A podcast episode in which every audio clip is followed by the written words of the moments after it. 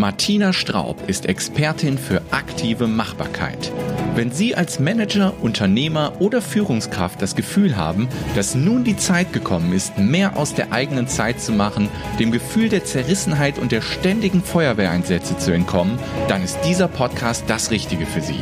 Der Podcast von und mit Martina Straub. Auf geht's!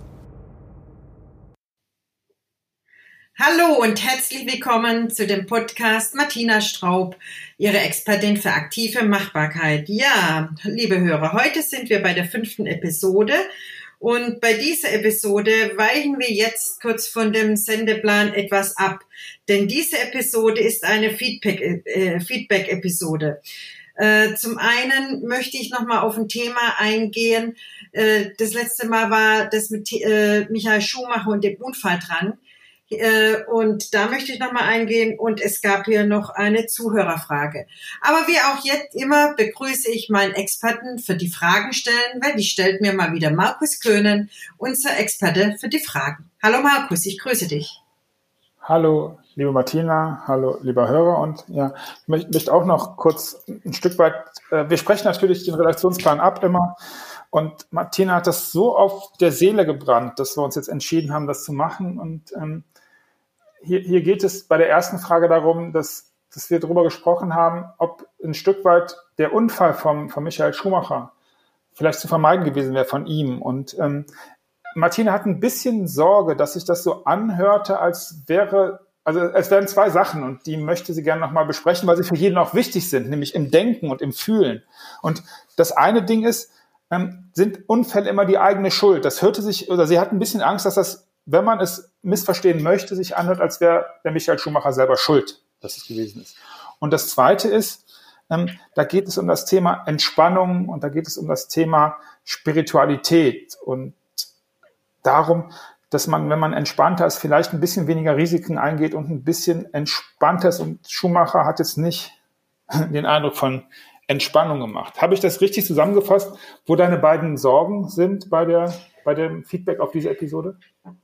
Ja, also schon so, äh, es hat sich für mich im Nachhinein so ein bisschen angefühlt, oh Gott, habe ich jetzt hier gesagt, äh, dass wenn Michael Schumacher irgendwas äh, anders gemacht hätte, dass er diesen Unfall nicht haben hätten müssen, weil dann wären ganz andere Situationen passiert.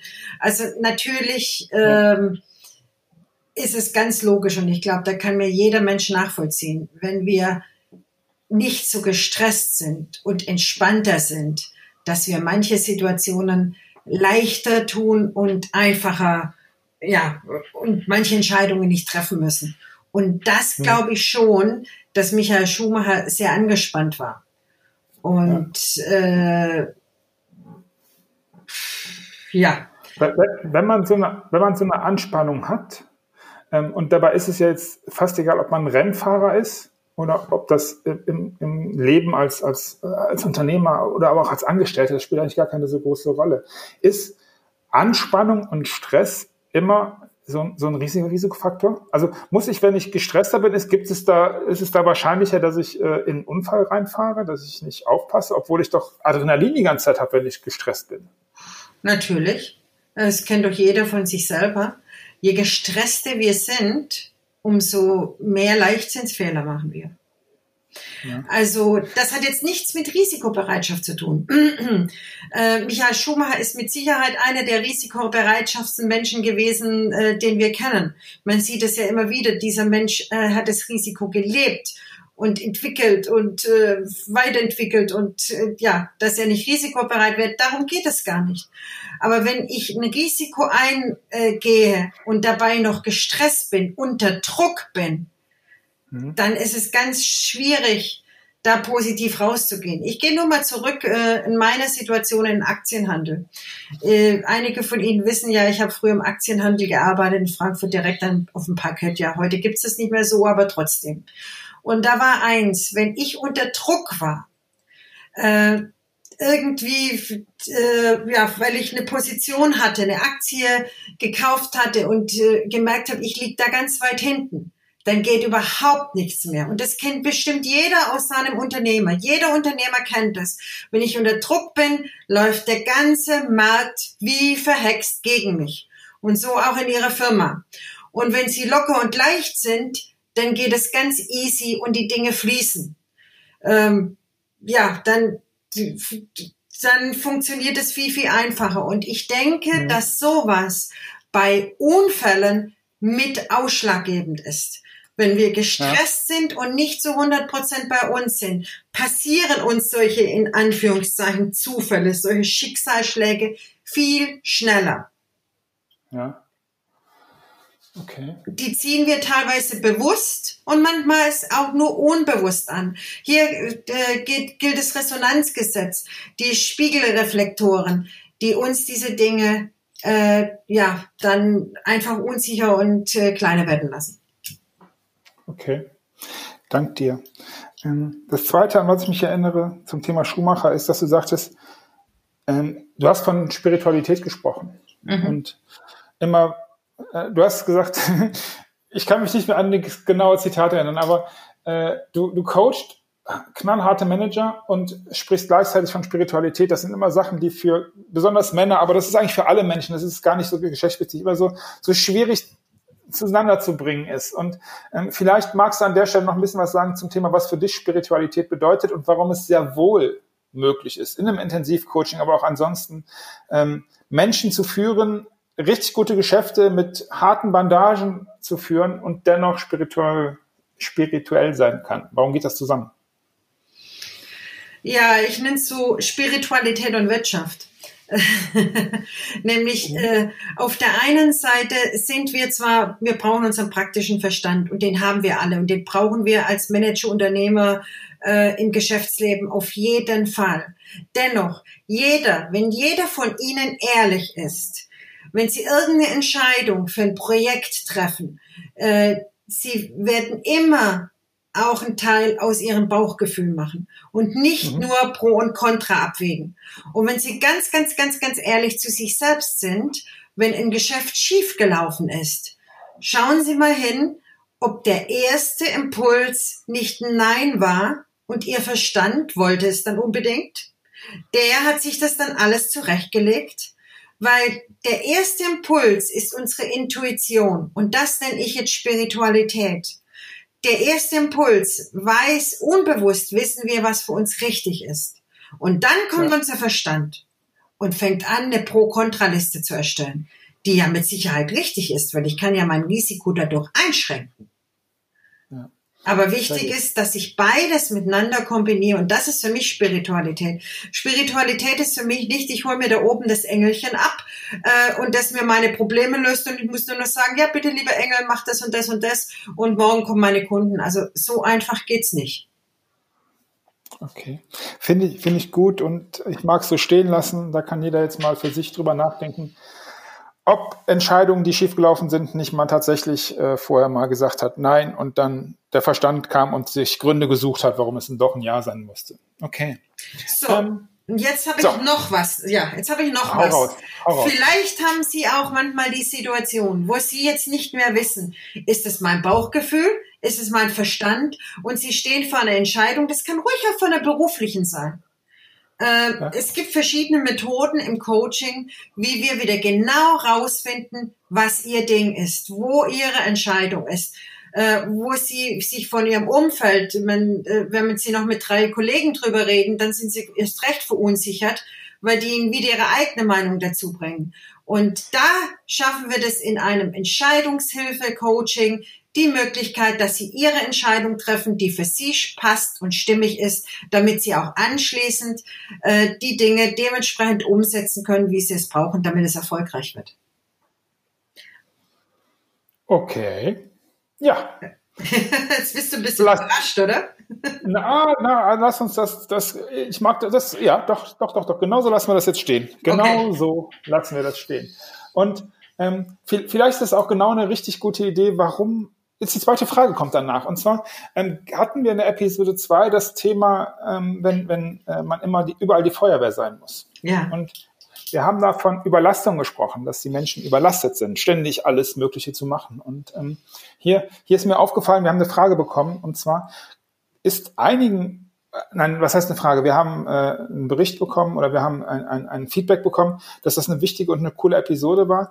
Und in diesem Bericht wurde immer wieder Überlastung und Überforderung gleichgesetzt. Aber ähm, als wir damit darüber gesprochen haben, hast du gesagt, hey, Überlastung und Überforderung sind zwei komplett unterschiedliche Sachen. Das ist wichtig, ähm, weil, weil weil damit komplett anders umzugehen ist. Und ich finde es so spannend und so wichtig, dass, dass, dass ich dich bitte, äh, erklär die beiden mal Begriffe aus deiner Sicht, auch im Coaching was ist Überlastung? Was ist Überforderung? Gibt es Gemeinsamkeiten, aber vor allen Dingen, was für Unterschiede gibt es da zwischen Überlastung und Überforderung? Okay, dann definieren wir zuerst mal das Thema Überlastung. Überlastung heißt, ich habe die Kompetenz von meiner fachlichen Seite, habe aber zu viel zu tun. Also ich bin fachlich super kompetent, aber ich krieg's ja. nicht mehr auf die Reihe, weil mir einfach alles zu viel ist. Ob es jetzt betrieblich ist, es kann auch privat sein, es können auch noch mal eine Krankheit oder was auch immer alles dazu zu kommen. Es ist einfach ja. ein zu viel. Und das ja. zweite, die Überforderung ist, ich bin überlastet, es wird, also es wird mir quasi zu viel, weil ich überfordert bin, weil mir die fachliche Kompetenz fehlt. Mhm. Also bei der Überforderung fällt mir die fachliche Kompetenz um professionell damit umzugehen. Und bei der Überlastung habe ich die Kompetenz, aber mir fällt die Manpower. Ja, so kann man es richtig ausdrücken. Okay. Was würdest du sagen, verstehe ich es richtig, dass eine Überforderung eigentlich immer zwangsläufig eine Überlastung folgt? Ist das so? Äh, ja, natürlich. Das ist völlig klar. Und wenn ich merke, äh, ich bin überfordert, dann ist es wichtig, zu meinem Chef zu gehen oder mir selber irgendwelche Tools und Möglichkeiten zu holen, dass ich mich weiterentwickeln und weiterbilden kann. Das kann ja auch manchmal eine Persönlichkeitsentwicklung sein. Das muss ja nicht immer nur die fachliche Kompetenz sein. Es geht ja. nur um meine persönliche Kompetenz. Und beim anderen fällt mir die Manpower. Und natürlich werde ich, wenn ich überfordert bin, löst es Stress in mir aus und dann bin ich äh, viel schneller anfällig für eine Überlastung. Gibt es eine Möglichkeit? Weil, weil die Begriffe nämlich trennscharf, es ist schwierig. Ich, ich habe so das Gefühl, dass man gerne mal vielleicht so in sich drin, ganz, ganz tief da unten im Bauch oder im Herz oder wo auch immer man das so fühlt, so eine Idee hat, ich glaube, ich bin hier überfordert. Aber man schiebt es ja dann auf keine Zeit und ich bin einfach nur überlastet mhm. und deswegen habe ich auch Bauchschmerzen und deswegen komme ich auch morgens nicht aus dem Bett, weil ich einfach überlastet bin. Kann man, kannst du Menschen, die sich trauen, da mal hinzugucken, sagen, wo man hingucken kann, um rauszufinden, ob es vielleicht eine Überforderung ist? Auf jeden Fall. Also dafür ist es natürlich ganz wichtig, dass sie ehrlich sind. Hm. Und ich habe eine super Idee. Jeder, der wissen möchte, wo er steht hier jetzt, äh, weil ja mit dem Stress, mit äh, der Überlastung, mit der Überforderung, Burnout, tralala und so weiter und so fort. Ich habe mhm. einen ganz tollen Test, den ich kostenlos zur Verfügung stelle. Wenn Sie möchten, können Sie diesen Stresstest äh, mal durchführen und anschließend haben Sie die Möglichkeit, mit mir in einem individuellen Gespräch Ihre persönlichen Schwachstellen anzuschauen, völlig äh, und neutral, um zu wissen, um zu gucken, möchte ich hier tiefer ansetzen, um die Überlastung oder die Überforderung rauszuselektieren. Brauche ich zusätzliche Mitarbeiter oder brauche ich persönliche Weiterentwicklung oder Fortbildung. Das, liebe Hörer, finden Sie auf www.martinastraub.de, wie, wie immer. Ich mag aber trotzdem da jetzt noch ein Stück weit nachhaken, weil, weil, ich, weil mir wichtig ist, ähm, das irgendwie klar zu kriegen. Ähm, Überforderung. Ähm, gibt es für mich, es ist zum Beispiel ein, ein Zeichen von Überforderung, wenn ich sage, ich habe gar keinen Bock mehr auf das, was ich tue. Ähm, könnte das sein, also ich neige dazu, mir in die Tasche zu lügen, äh, kann man mal so offen sagen. Was wäre für mich und für, für Menschen, die vielleicht ähnlich denken, ein Zeichen dafür, dass ich überfordert bin? Ist es Spaß? Ist es Freude?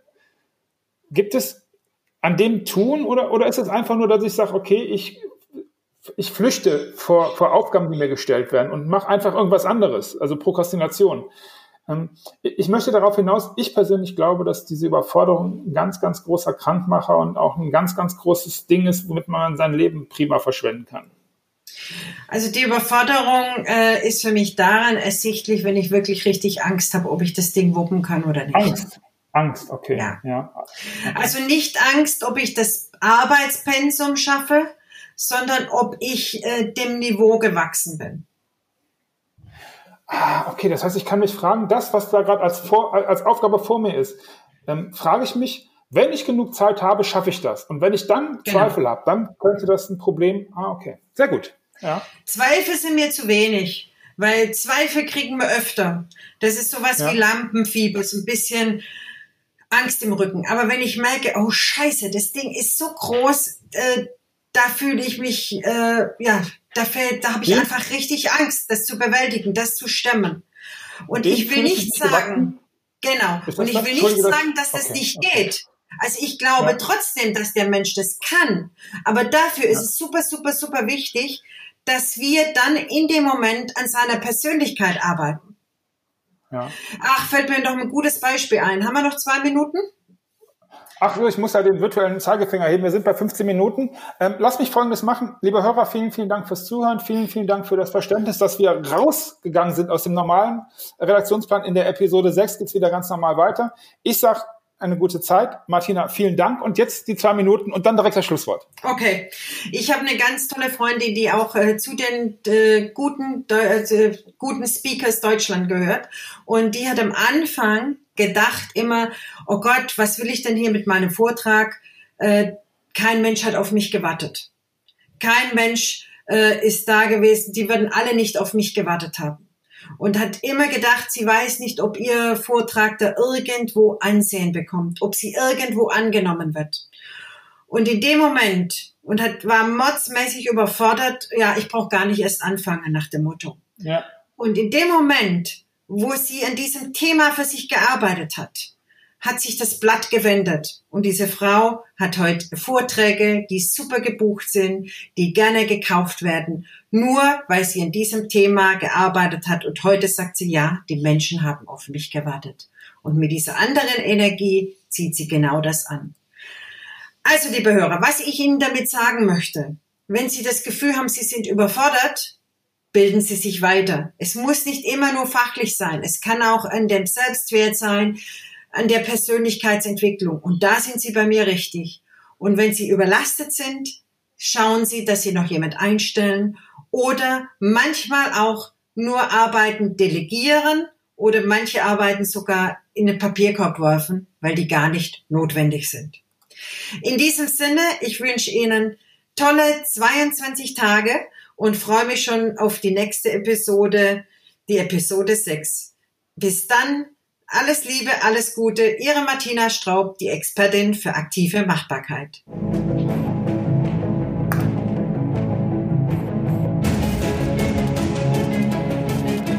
Wenn Ihnen diese Podcast-Folge gefallen hat, dann freuen wir uns über Bewertungen auf iTunes oder besuchen Sie uns doch auf martinastraub.de und abonnieren den kostenlosen Managerbrief.